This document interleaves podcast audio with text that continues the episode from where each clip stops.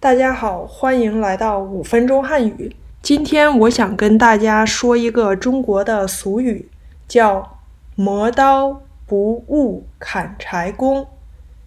磨刀不误砍柴工，那这个俗语是什么意思呢？我们来一个字一个字的看一看。第一个字是“磨”，磨，m-o。这个字的意思是 sharpen，sharpen a knife。第二个字是刀，d a o，刀，刀 means knife，so 磨刀 means sharpen a knife。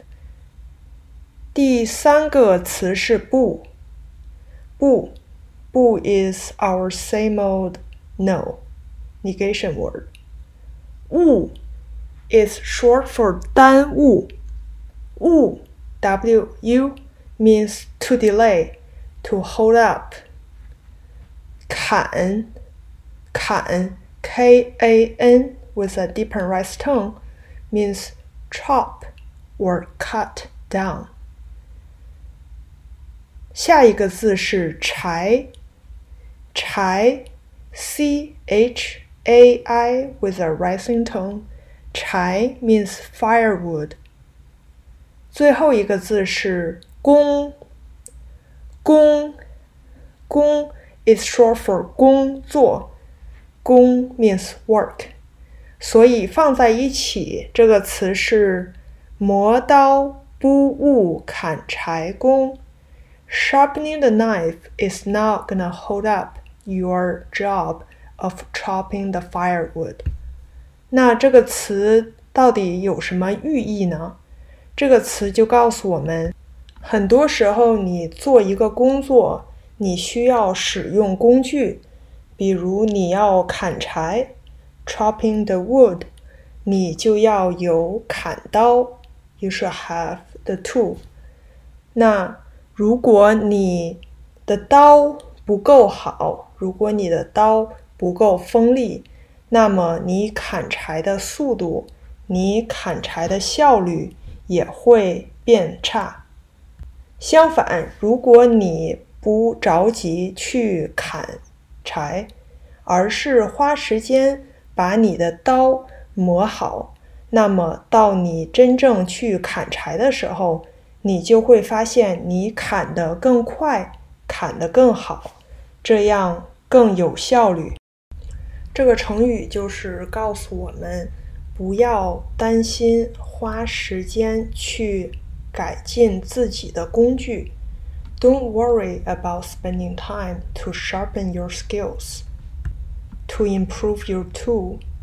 For example, if you want to chop the firewood, you better have a good chopping axe. If you just hurry to do the job with a really subpar tool, you will not be able to do the job effectively. This is what the proverb is telling us. 那我们怎么用这个成语呢？Where should we use and how should we use this proverb？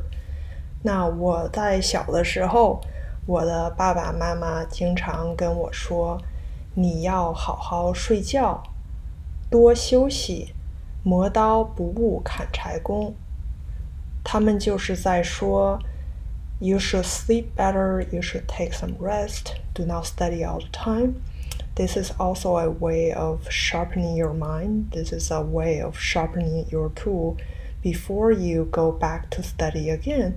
This is not wasting time. This is actually beneficial in order for you to study better study study more productively and effectively。不但你应该有足够的休息、足够的睡眠，这样才能更好的工作和学习。在运动中，在体育比赛中也是这样。如果你每天都花太多的时间来训练、来比赛，那么你的训练的水平、比赛的成绩可能不如你。有足够的休息的情况下更好。 This is true not only in studying, in learning. This is also true if you do physical exercise.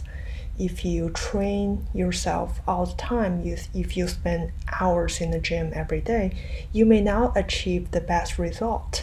所以大家不要忘了好好的睡觉，好好的休息，不要一直学习。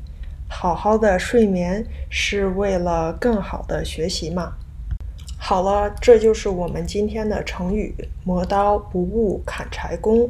如果你有什么问题，请给我发电子邮件。Until next time，下次再见。